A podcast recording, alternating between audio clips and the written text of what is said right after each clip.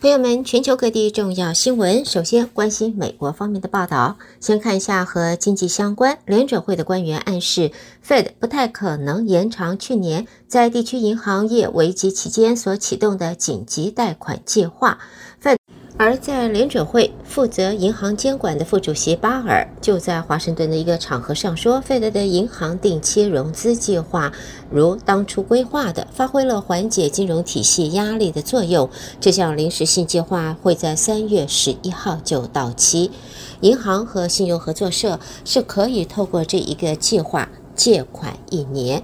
另外呢，在跟经济相关的呢，我们看到 Bitcoins 啊，比特币 ETF，在呃新闻里边，我们说这个获准就是呃获批准，那么现在证管会 SEC 马上就说了，这个是假消息啊，美国证管会。他的官方账号出现了一则没有经过授权的贴文，造成比特币价格飙升，使得这个市场监管机关是呃出面否认已经批准新的比特币的指数股票型基金。在昨天，美国在下午四点左右啊，在流通量方面堪称全球最大数位货币 Bitcoin 的价格冲上了超过二十二个月以来最高水准，不过几分钟后又回跌，而证管会。会在前身为 Twitter 的 X 账号出现的一则讯息，指出证管会批准备受期待的比特币新型投资产品 ETF 之后，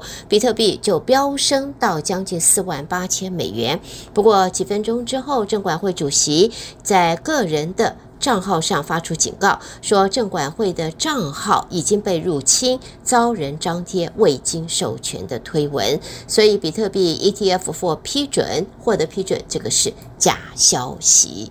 也看到，在昨天公布的一项调查显示，二零二三年十二月份，美国小型企业信心五个月来首次往上升，但是对劳动力成本和通货膨胀的持续担忧，继续打击着企业主的信心。下边我们看到，这是来自特拉维夫的消息，美国国务卿布林肯在昨天告诉以色列。以色列和巴勒斯坦伊斯兰主义组织哈马斯加萨战争的平民丧生人数实在太多，也敦促美呃与美国为盟的以色列减轻加萨平民的苦难。布林肯昨天在特拉维夫会见以色列总理纳坦雅胡，这是他自加萨战争爆发以来的第四轮中东危机外交行程。布林肯重申美国支持以色列在避免哈马斯冲突事件当中重演的权利。布林肯在会后的记者会说，希望看到以色列与哈马斯之间的战争可以尽快的结束。他也表示，美国官员希望避免与哈马斯以及以色列与黎巴嫩边境沿线真主党武装分子的冲突升级，表示外交途径是实现安全的最佳途径。至于在美国国防部长奥斯汀住院多日之后才向白宫和国会报备，引发的是排山倒海的批评声浪后，五角大厦在昨天就表示，奥斯汀是为了治疗射护腺癌住院。白宫也在昨天下令紧急的审查高阶官员无法履行职责的规定。至于在这个阿拉斯加的这个航空公司发生机舱啊，飞机的机舱这个舱门掉落的事件啊，那么险些酿起了灾难。飞机制造商波音的执行长则在昨天扛下了责任，誓言在在这一家航空巨擘试图摆脱最新一波危机时，每一个步骤都要完全透明。好，我们在这个美国新闻最后看到的呢，就是 NASA 美国国家航空暨太空总署，这是 Artemis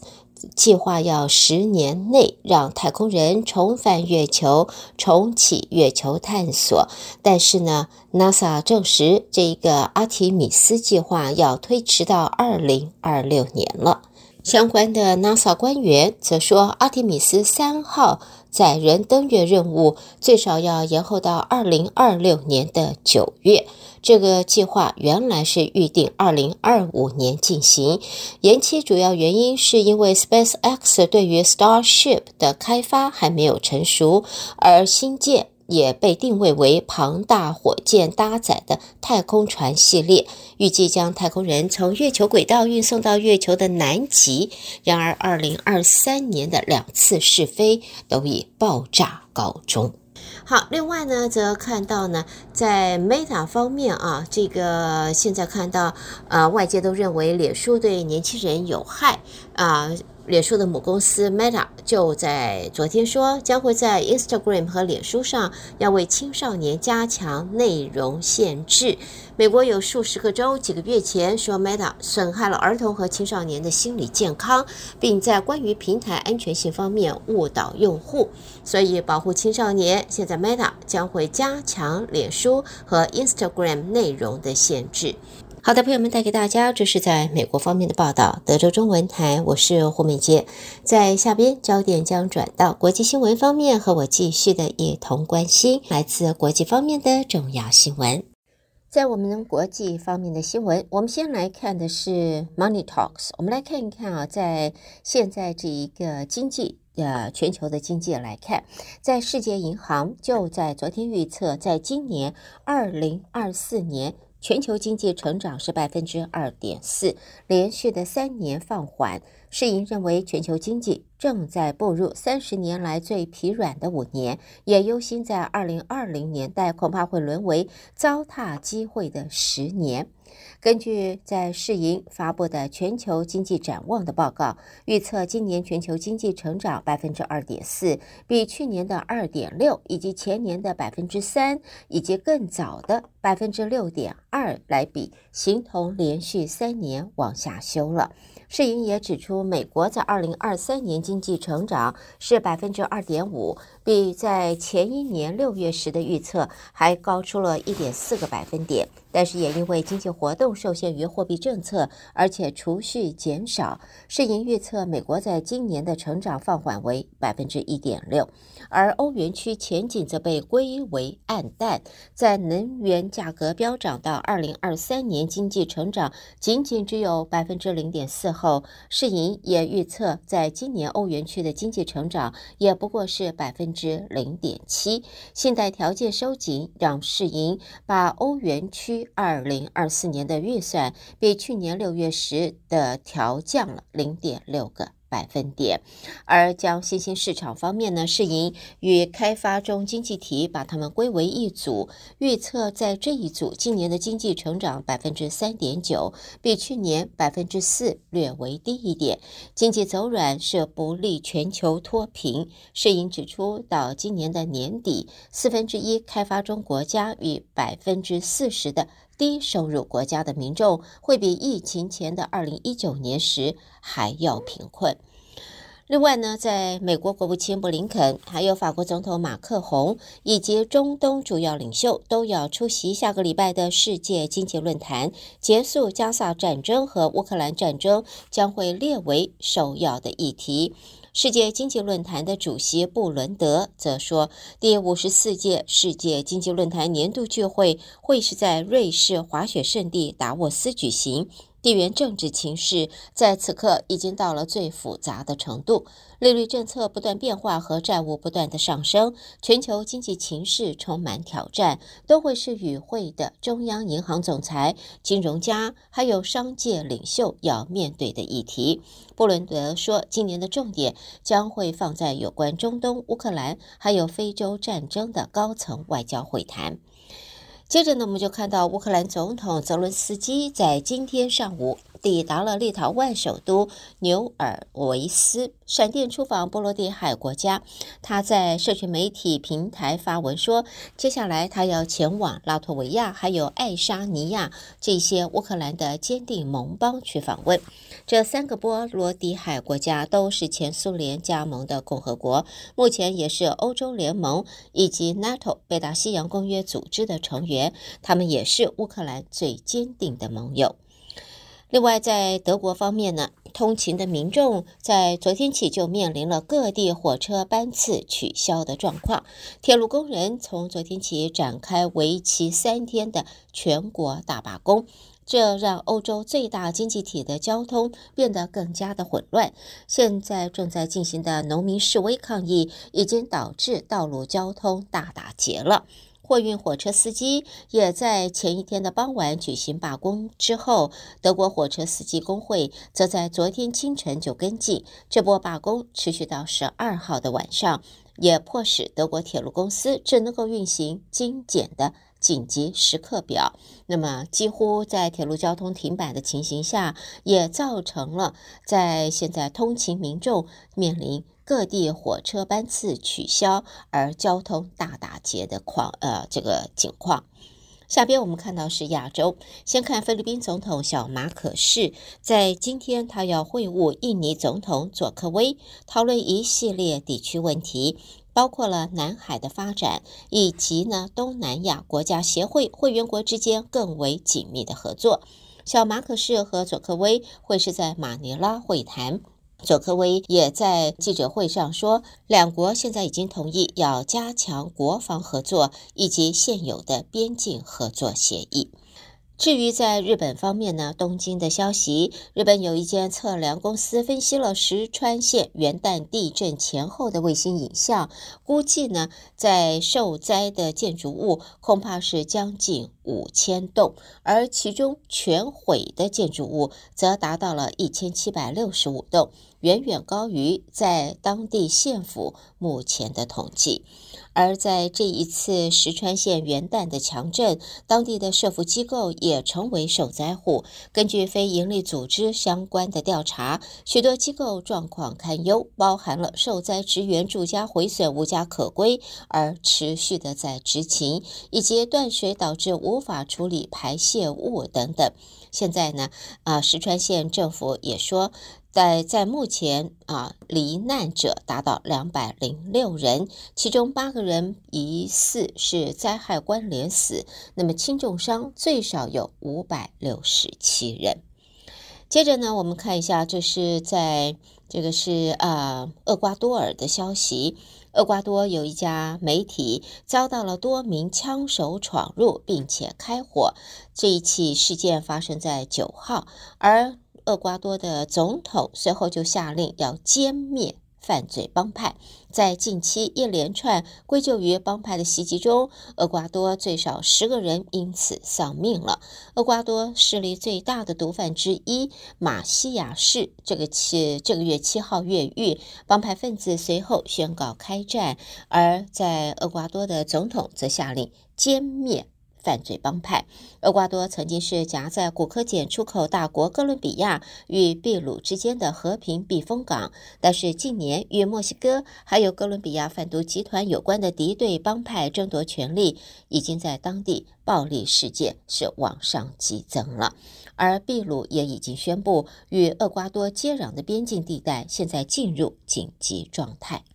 朋友们，带给大家这是在国际方面的报道。德州中文台，我是胡美健。美国和国际新闻之后呢，我们要在这稍微休息一会儿，稍后我们再带给大家来自两岸方面的重要新闻。先看到中共中央对外联络部长刘建超访问美国。昨天，刘建超就在外交关系协会发表演讲，他提到，美国和中国双方必须要了解、尊重彼此的原则底线，弄清楚哪些是对方必须维护的利益、必须捍卫的原则。必须坚守的底线。他也表示，台湾问题是中国的红线，希望美国方面认真对待不支持台独的表态，并且履行相关承诺。而对于“战狼外交”这一个情形，在刘建超昨天就在美国说，中国是不寻求改改变现有的国际秩序，当前各国都寄望于中国和美国带头解决全球性问题。他同时否认了。中国有过任何形式的战狼外交。另外呢，中国在去年出口到美国金额年减超过百分之二十，是十七年来首次不再是美国的最大进口国。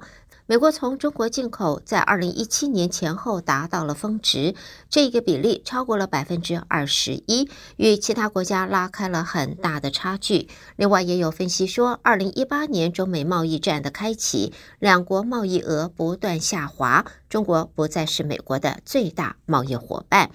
接着，我们看到来自北京的消息，中国驻美国大使谢峰在昨天表示，台湾问题是中美关系中最重要、最敏感的问题，美国方面应该以实际行动遵守一个中国原则等规定，实践美国领导人不支持台独的表态，与中国方面一道维护。台海和平稳定以及中美关系大局，而就在这一天，正在美国访问的中共中联部长刘建超也在演讲当中表示，中美要妥善管控分歧。两国元首都强调，无意与对方发生冲突，双方必须了解并尊重彼此的原则底线，清楚哪些是对方必须维护的利益、必须捍卫的原则，还有必须坚守的底线。另外呢，在台湾方面呢，看到台湾总统大选将届了。来自北京方面的报道，包括了中国军方外交高官都在美国借机对台湾议题，那么重新强调一个中国以及反对台独的这个论调。其中呢，中共中央军委国际军事合作办公室副主任宋延超则表示，中国方面在台湾议题上是绝不会丝毫妥协退让的。好，接着我们再来关心其他方面中国问题，包括了中国商务部官员说，世界经济复苏不稳，动能不足带来的外需疲弱，成为影响中国外贸走势的主要原因，将会针对新形势研究储备新的政策措施，适时的推出。在商务部对外贸易司司长李新前则认为，当前世界经济复苏不稳，由此带来的外需持续疲弱，成为影响外贸走势的主因。要充分正视外贸发展面临的困难挑战，但是也要看到一些积极因素不断的积聚。而在经济疲软，还有民间企业信心不足之下，来自北京的报道，中国国家发改委主任郑山杰就在昨天召集了五家民企的负责人座谈，与会者纷纷提出当前企业经营现状以及困难。对此，他则说，企业对于经济的感受是制定政策的参考，官方将加大保护民间企业产权和权益的力度。下边我们看到北京的消息，总书记习近平日前表示，医疗领域是深化整治腐败的领域之一。中国媒体则报道，进入了二零二四年，曾经担任贵州、海南两省首任医保局长，在卸职之后相继被查，象征就遭中国民众诟病的医保领域，现在成为医疗反腐的重点。习近平是在八号中共第二十届。中纪委第三次全会上表示，十年强力反腐、反腐败斗争取得压倒性胜利，并且全面巩固，但是形势仍然严峻复杂。习近平并且宣示要深化整治金融、国企、能源、医药还有基建工程等领域的腐败。而中国医改研究专家徐玉才则说，从二零二三年展开力度空前的医药反腐看，六个反腐重点中的第一个就是有关行政管理部门，而医保领域也会是重点专项。好，我们在新闻方面也看到中国的经济啊不好，大学毕业生就业真不容易啊。上海复旦大学公布的报告则显示，在去年复旦的应届大学毕业生直接就业率百分之十八点零七，大约七成选择继续的深造。在报告也指出，复旦毕业生工作能力的评估，雇主对毕业生深厚的专业知识和技能、遵守职业规范和操守、持续专业学习的主动性、强大的行动能力方面，都是给予认可的。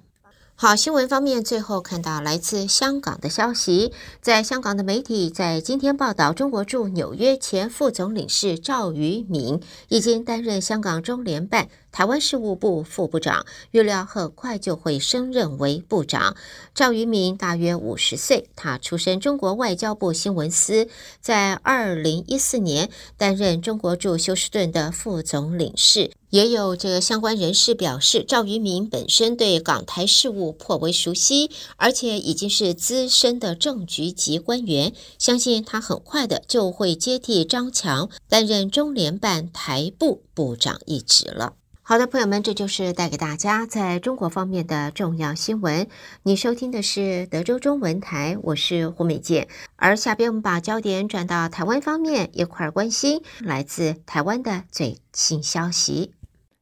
德州的听众朋友，您好，我是央广主播张旭华。在台湾的消息方面，中国九号喊出严厉取消第二波 ACFA 关税减让，范围为包括农渔、机械、汽车零配件、纺织等产业。外交部表示，中国一再以经济胁迫的借选作为，除了伤害两岸正常经贸往来与合作之外，也让台湾人民和产业认清中国绝非可以稳定发展的市场，而国际社会也应该重视与中国经贸往来的高度风险，凸显民主国家加速经济去风险的重要性。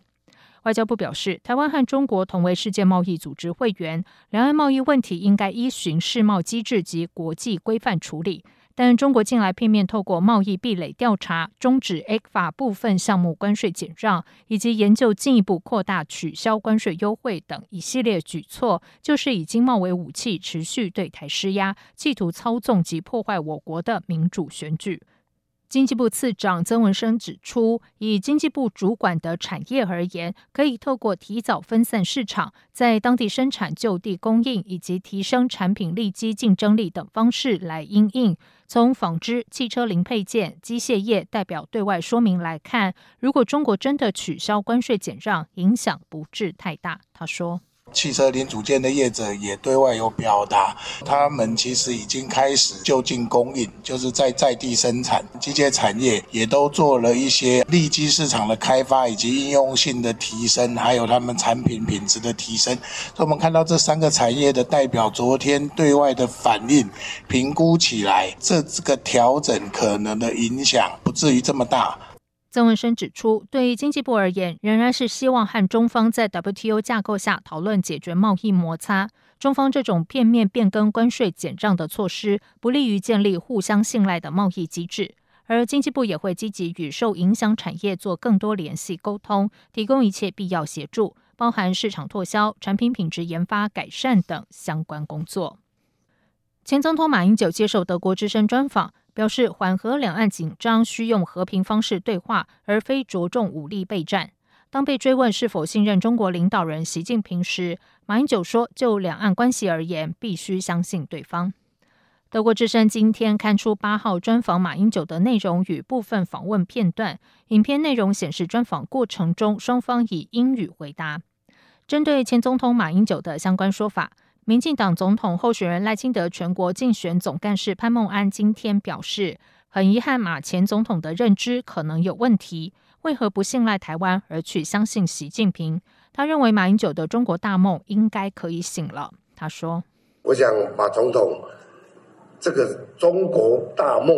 应该可以醒了，我们还是选择信赖台湾，那不要在这样的迷失呢，